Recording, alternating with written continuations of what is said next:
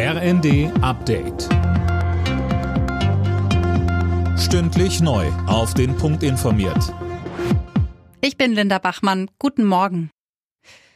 Nicht nachlassen und weiter solidarisch mit der Ukraine sein. Dazu ruft Bundespräsident Steinmeier auf in seiner Weihnachtsansprache, die morgen Abend ausgestrahlt wird.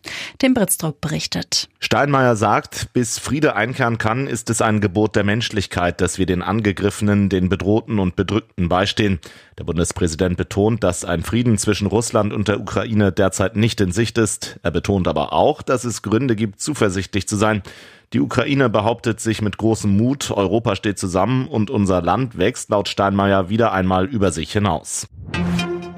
Frankreichs Präsident Macron spricht nach den tödlichen Schüssen in Paris von einem gezielten Angriff auf Kurden. Seine Gedanken seien bei den Opfern und ihren Angehörigen, so Macron. Ein Mann hatte vor einem kurdischen Zentrum um sich geschossen, drei Menschen sind gestorben, mehrere wurden verletzt. Der mutmaßliche russische Spion soll beim deutschen Bundesnachrichtendienst laut Focus Online Zugang zu weltweiten Abhörergebnissen gehabt haben. Der Mann war demnach leitender Mitarbeiter der streng geheimen technischen Auslandsaufklärung. Wirtschaftsminister Robert Habeck appelliert auch an die deutschen Unternehmen, sich vor russischer Spionage zu schützen. In der Grundannahme, dass alle wissen, dass zwar Handelsbeziehungen notwendig und gut sind, aber dass wir nicht naiv und doof sein dürfen und unsere Interessen schützen müssen, muss man natürlich eine gewisse Kontrolle immer anlegen und durchziehen. Und das machen die Dienste, finde ich, wie man gestern gesehen hat, sehr gut.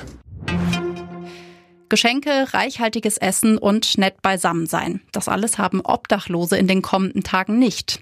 Psychisch ist das nach Angaben der Diakonie in Schleswig-Holstein eine enorme Belastung für die Betroffenen und man geht davon aus, dass die Zahl der Menschen ohne festen Wohnsitz im nächsten Jahr noch steigen wird. Alle Nachrichten auf rnd.de